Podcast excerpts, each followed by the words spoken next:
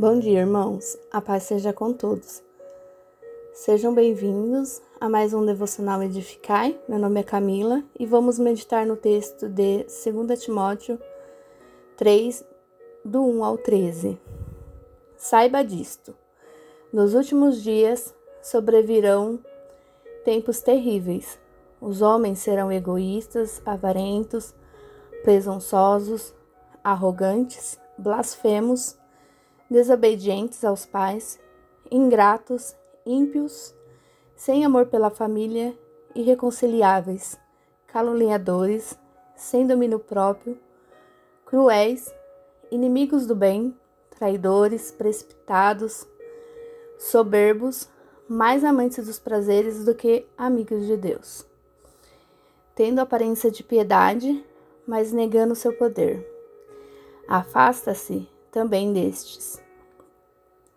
São esses o que, os que introduzem pelas casas e conquistam mulherzinhas sobrecarregadas de pecados, a quais se deixam levar por toda espécie de desejos. Elas estão sempre aprendendo, mas não conseguem nunca chegar ao conhecimento da verdade, como Janes e Jambles se opuseram a Moisés esses também resistem à verdade. A mente deles é depravada, são reprovados na fé. Não irão longe, porém, como no caso daqueles, a sua insensatez se tornará evidente a todos. Mas você tem seguido de perto o meu ensino, a minha conduta, o meu propósito, a minha fé, a minha paciência, o meu amor, a minha perseverança as perseguições e os sofrimentos que enfrentei, coisas que me aconteceram em Antioquia, Icônico e Listra. Quanta perseguição suportei, mas de todas essas o Senhor me livrou. De fato, todos os que desejam viver piedosamente em Cristo serão perseguidos. Contudo, os perversos e impostores irão de mal a pior, enganando e sendo enganados. Paulo está alertando a Timóteo sobre o fim dos tempos, que é correspondente à era messiânica, que se iniciou na primeira vinda de Jesus Cristo e se encerrará com a segunda volta.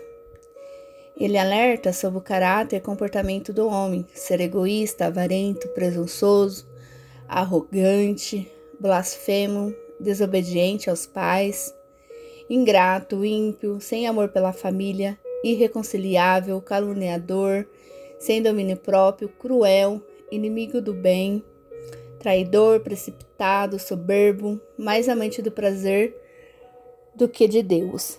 Além disso, ele também alerta para que fiquemos longe de pessoas assim.